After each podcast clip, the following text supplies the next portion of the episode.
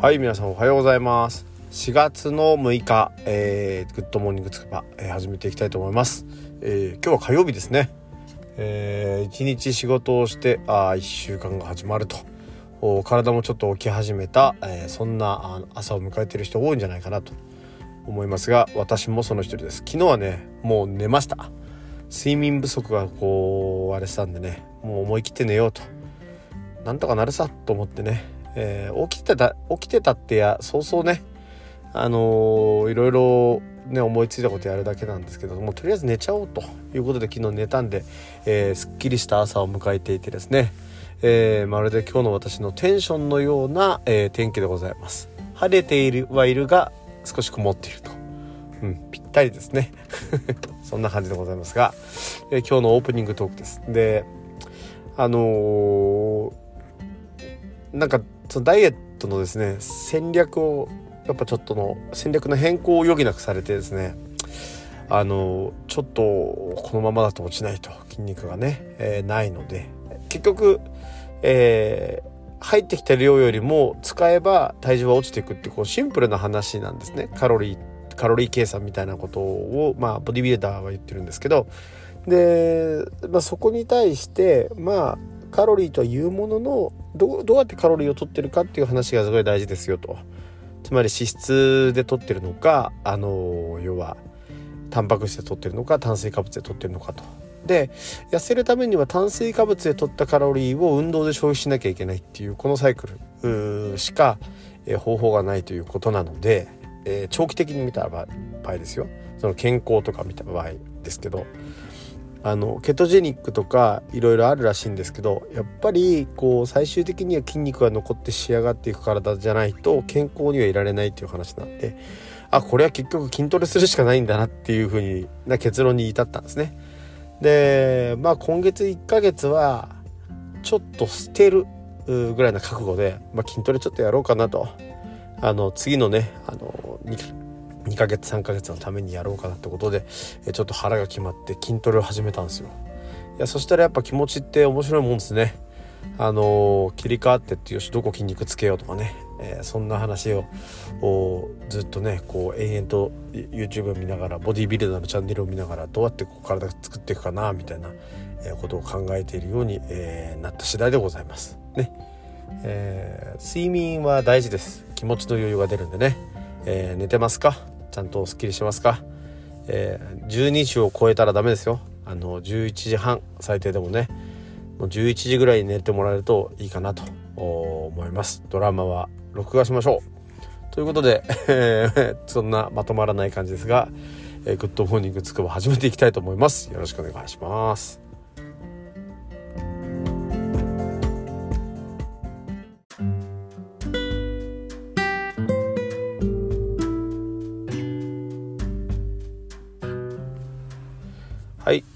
では今日の本編でございます。はい。今日は政治ですね。火曜日なんでね、えー、政治の話題をお話ししようかなと思うんですが、えー、今朝ちょっとねニュースをちょっと見ていたら、えー、なんかあの大阪がまん、ま、マンボウ？いわゆるまん延防止なんとかかんとかっていうのがあってなんかマンボウとか言ってるけど、まあ、そういうのはいいんですよ。ねいちいちあのなんかいわゆるマンボウみたいな。まあいいんだけど、えー、そこで、えー、とうとうその市の職員かな？がその大阪の繁華街に対して見回りを始めるという話になりましたと。はいと分かりましたと。とうとう始まったと戦後戦,、ね、戦争中みたいな話になっててですね。見回りとかあのお互いをこう見て牽制しないと、えー、組織が取り締まあのこう取り締まれないというね、えー、日本人ってのは非常にこう内なる神を持ってないんでね、えー、隣がやってたらいいかみたいな感じでついついやるようなあ形なんですが、えー、まあそこはね、あのまあまあ日本だからそんなもんだろうとは思うんですがそれよりも私気になったのはねあのニュースキャスターが一言最後に一言言った話かな。テロップが出てた出てたかもわかんないですけどもこの見回りを、えー、外注に出すんだそうです。でももう終わってんなって思いましたね。その職員は働かないのかと。つまり職員っていうのは一体そのまあ初めのうちはパフォーマンスいろいろやるけどもじゃあこの見回りのあれを予算つけて外注出すんだったらその一体何なんですかと。だこうやって利権とか、まあ、そういうのっていうのは生まれてくるんですよね。お金をどうやって回そうかみたいな。必要だからやるよね。でもでも市の職員はしないでじゃあ外注に出すよね。そのお金はどこから来るの？って言ったら税金から来るわけですよ。で税金って足りなくなったらじゃあ消費税上げればいいじゃんとかあのー、なんかねあのいろんなところから所得税上げればいいじゃんみたいな感じで取るし、まあ、法人税を下げたりしてどのこのやってますけどあのそのお役所意識ですよね。あの大きいトップ予算っていうのは稼がなきゃないんですよ本来は。でも税金っていうなんか魔法の箱からなんかもう何だったら足りなかったらすりゃいいかみたいなそういう感じで感覚で、えー、運営をしているっていう地方自治体が多分多すぎると思うんですよ。だからそのコロナを本当に収束させる気があるっていうよりはこういうこの手の何て言うか何も考えない、えー、市の職員たち、まあ、そういう機構そういうものをまず一回ぶっ壊す必要があるんじゃないかなっていうのは思いますよね。だってうちでの子たちみたいにお金を出してきて予算つけて外注出して、まあ、その外注先に自分の権力をはあの要は聞かせるみたいなことってやってやれなくないですからね。そういう構造があの要は例えば土木の分野つまり道路をどうやって競り落とすかみたいな話でも出てるしきっとねあるんですよその日本全国ね。そういうのがやっぱりいけない。いけないっていうかで結局それも自制心とか内なるその神っていうさっきねあの冒頭で言いましたけども要はこれは良心良心ですよね。じゃあこれやっていいのかと。いやどこでもやってるからいいだろうと。で隣の人があのやってるから俺も構わないだろうみたいな感覚なんですよね、えー、はっきり言いましょう。それはいけません。はい。ね。やらないでください。税金のそのいわゆるえー、お金を無尽蔵に吸ったところでねいくらそのタンス預金が、えー、何千兆あるとか何百兆あるとかって言ったってお金をその甚大に吸っていけば いずれその金の価値はなくなるわけですからだって釣り合わなくなるからね。だそしたらやっぱりその手前でねちゃんと財政規律を整えてってやらなきゃいけないんですけどね専門家とかねいろんなやつらも結局は、えー、自分のねえー、方針ですよね。要は首掛けてなんてやらないんで。まあ日本という国は緩やかに潰れているのかなと。さてまあ思います。でまあそれが今日ねちょっとそれはちょっと言いたかったなっていうのが1点ともう一つはねあのー、黒川事件についてちょっとお話をしたいと思います。あの黒川事件っていうのはね、あのー、ご存知の通り検事長東京地検の検事長かなえー、の黒川さんっていう人が賭け麻雀でまあ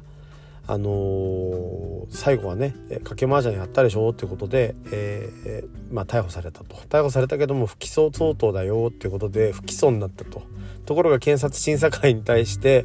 えー、ちょっと他の事件でも検察審査会が機能したら、えー、東京地検があの急に「いやこれは起訴しましょう」って言って、えー、過料かな？罰金で済ましたかなんかで、えー、やりました。でまあ当然その後のねあの国国、えー、要は退職金とか多分もらって後なんでその後にいくらちょっと返したみたいな感じなんですけどまあえー、スコまあイメージとしては悪くなったけども、えー、そんなにダメージがなく黒川さんはあのー、まあなんていうかえ、逃げることができたと。で別にねそこをどのこうの言うつもりはないですよ。まあどうせ、え、役人なんて腐ってんだなと。まあ検察がね正義を働くなんてのはまずないんだなっていうのはよく分かったんでただ問題この話をこの話でね、あのー、思い出したのはあのー、要は、えーと、定年の延長問題。えー、そもそも黒川さんが有名になったのはですねあの国家公務員要は、えっと、安倍内閣の時に、えー、黒川さんがその要は東京東京地検にいた時にそこから検事総長にしたかったっていうんですよね。でその検事総長にしたかったがゆえに、えー、もう定年ですよ65歳で定年ですよっていう、えー、黒川さんを、えー、内閣が特別に閣議決定して、えー、黒川さんっていうのは余人を持って変え難いということで、えー、それで登用するっていうことであの要は延長したんです半年。でその国家公務員の定年の延長を閣議決定でその黒川さんっていうのは要は65歳かなから半年延長したんですよ。で半年延長すると、えー、いわゆる次の検事総長が変わって、えー、黒川さんが、えー、ちょうどなんですか自席に座るようになるんですよね。でその、えーと、今の人はちょっと林林さんかな？林さんっつったかな？ちょっと忘れちゃったっすけどその人にはしたくなかったんですよね。その人じゃなくて黒川さんにしたいがゆえに半年延ばしたみたいな、えー、ことで、えー、まあ、認識はしてるんですけど、まあ、とはいえあの、要は国家公務員の定年延長問題っていうのをこうが絡んだんです。で内閣が、えー、恣意的にこう閣議決定をして、えー、個人の定年を延ばしたっていう経緯があるんです。で理由は簡単で黒川さんが内閣の指示通り動いて、えー、何でもかんでもまあ、例えば政治家の事件をもみ消したりとか、えー、まあ黒川頼みみたいなところでいろいろやってきたからなんですけどやってきたっていうね話があるんですけどその時の審議をちょうど僕国会のその中継で見てたんですね。でこの時の審議に、えー、今の総務省の武田さんがいたんです。でその審議を見ていたら、えっと、国家こ、えっと、そもそもですねここの話ごめんなさい初め言ったかちょっと忘れたんですけど国家公務員の定年延長問題っていうのが今回出てて今今月なんか審議に通すらしいんですね。で1年ぶりにやっと審議に通してこれで国家公務員の、まあ、時代の背景を踏まえて65歳まで、えー、定年を延ばしましょうっていう話になったんですけど1年前もその黒川さんに絡めてその話をしてたんです。でその審議のやり取りの中でまあ要は黒川さんの定年も盛り込んだ国家あの要は法案を束ねて出してたんですよ。で与党は与党は全部じゃあ10個まあそれに絡んだ10個の法案を通したいよって言ってたんですけど野党はいやいや一個一個バラにしてちょうだいと。で時代背景を踏まえたらあの要は国家公務員の定年延長っていうのはえー、それは OK だよとでも黒川さんの案件が絡むようなあの法案はちょっと通せないよっていうような話を審議をしたんだけどだからバラで出してちょうだいっていうのを野党は言ってたんですででも武田さんはいやいやいや10個お願いしますって言ってんじゃんみたいな結構強気な答弁をしてたんですよ。でも野党はいやいやだからそれはダメだよっていう話をしていやだから10個だっつってんのみたいなバラにできねえっつってんのぐらいのほんとこんなテンションであのすげえ強気で話をしたんですよ。であのその審議がもうまさにあの最近出てる総務省の、あのやり取りと同じだったんでああやっぱこの人ダメなんだなって思ったんですけど要は結局そんなやり取りをしている間に、えー、掛け麻雀で刺されたのかな？かなんかで刺されたかちょっと忘れあれしたんですけどあのー、とにかくねひどい答弁だったのを覚えてるんですよ。で武田さんがその総務大臣かなんかで来た時にあこの人かと行革担当大臣だったかな当時は。なんかそんなだったと思います。で、いや、ひどいなと思って、こんだけ上から言うかみたいな感じで、おいおいと思っていた人が、あの、まあ、総務省の今回の問題だったんで、ああ、これは不信任が出てもしょうがないよなと思ったら、この間不信任出てましたね。まあ、否決されましたけど、当然ね、与党が武田さんを構わない理由はないんでね。でもバカだよね。武田さんを否決してりゃ、それなりに与党も、ああ、なんか事情作用があるんだなって演出もできたのに。ね、それすら放棄しちゃったんで、まあ、まあまあまあって感じかな。まあ、いずれにしても、あのー、その、要は黒川さんのね、黒川検事長、検事長の時のメンツっていう、メンツっていうかその、やりたいなっていう時のメンツと全く同じような構図で、えー、話が進んでると。で今回のその定年延長の話は、えー、検察の人事に関しては確かなかったえー、っていうことなんで多分法案が通るだろうと。まあ65歳まで国家公務員を働かせないと時代、ね、時代を踏まえて持ちませんよっていう話は多分、あのー、ね、反対する理由がないと思うんで、えー、国家公務員の働き方がま基準になってくるから当然それが民間に降りてくるっていうような、方向性で社会は動くんでしょうけどね。はいあのいずれにしても、えー、そんな、えー、その2つの話がですね、えー、ニュースのテロップでペロンペロンって出てたんであーって思いました。バカだなーって。でちょっとねまああの朝ちょっと運転しながらですね、えー、思ったのはあ実際に行政を動かす人間ってのは人じゃなきゃいけないんだろうか。意外と AI とかシステムでいけるんじゃねってちょっとちらっと思ったりもして役所にいる人たちは、えー、みんないらないんじゃないかなってちょっと思ったあ感じでございます。いたとしてもそんなに高いお金払わなくてもいいような気しますよね。だって働き方として生産性はないですからね。強制サービスに関してはあの教育をちゃんとすればなんとかなる気がしないでもないんでえそんな感じで思っております。はい。ね過激なこと言ってんのかな。ちょっと気になる感じですがはい以上でございます。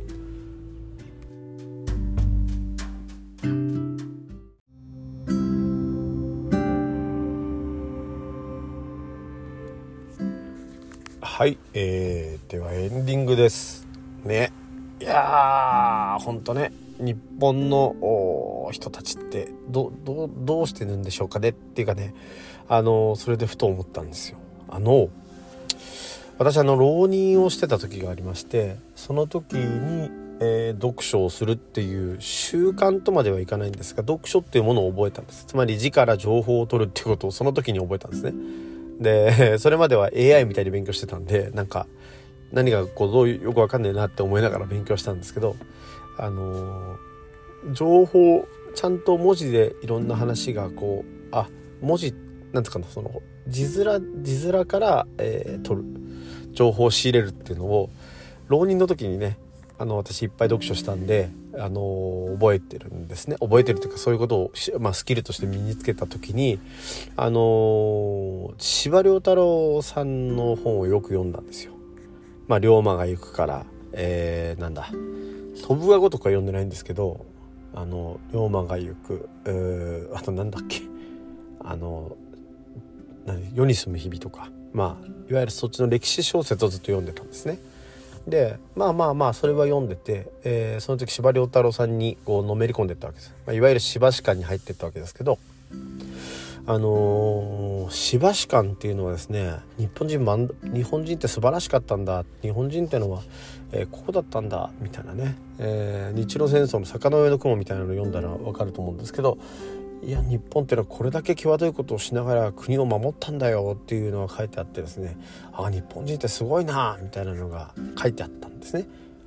で当然そういう感覚で、えー、仕入れてる情報なんであこうなるほどと。で社会にも出てないですから日本ってすごいんだなみたいな。でジャパンクールジャパンみたいな感じなな、えー、印象だったんですがあの、まあ、最近だらしないですよね。日本の人たちって。あの人一人一人がだらしない気がするんですね、まあ、自分もそんなこと言える立場じゃねえんだって自分も踏まえてなんですけど。でそしたらですねやっぱりそのでで柴さんは歴史の中でいやいやあの、まあ、敗戦を迎えた時にこんな日本人しかいなかったのかというねいやいやいたんだよっていう過去への自分への手紙という形で作品を作ってたっていうんですよね。なるほどと分かると。で片やですね同じような時代にやっぱ山本七平さんとかっていうのがいて日本人って何なのみたいな 感じで、えー、話をやっぱ進めてた方が評論家がいるんですよね。であの小室直樹さんとかね社会学者とか。え、でそれはやっぱ空気の研究っていう、まあ、これは、ね、山本さんの本ですけど空気の研究っていうような話が出てたりとかして意外と冷静に日本人って、えー、こういうところだらしないよねみたいな。こういうところで海外と違ってダメだよね。ダメっていうか違うよねっていうような感じ。決して日本人素晴らしいみたいな感じのテンションじゃなくて冷静に分析しているって方は結構いらっしゃったんですよね。でそれがやっぱすごい。すごいっていうかうん、あのそういうとこ出会わなかったなと思ってあの今あのそういうこと出会ってて非常に面白く過ごさせてもらってます。ね、冷静に自分のねあの日本人を分析した上で強みを生かして、えー、弱みを断つ弱みを補強すると、えー、そういうものをね冷静に考える政治家の登場を、えー、待ちつつですね、えー、今日の締めとさせていただきます。はい、ということでお後がよろしいようで、ね、皆さんなんかどんより曇ってきたんでね、えー、気をつけてください、えー、天気ね、えー、ではいってらっしゃい。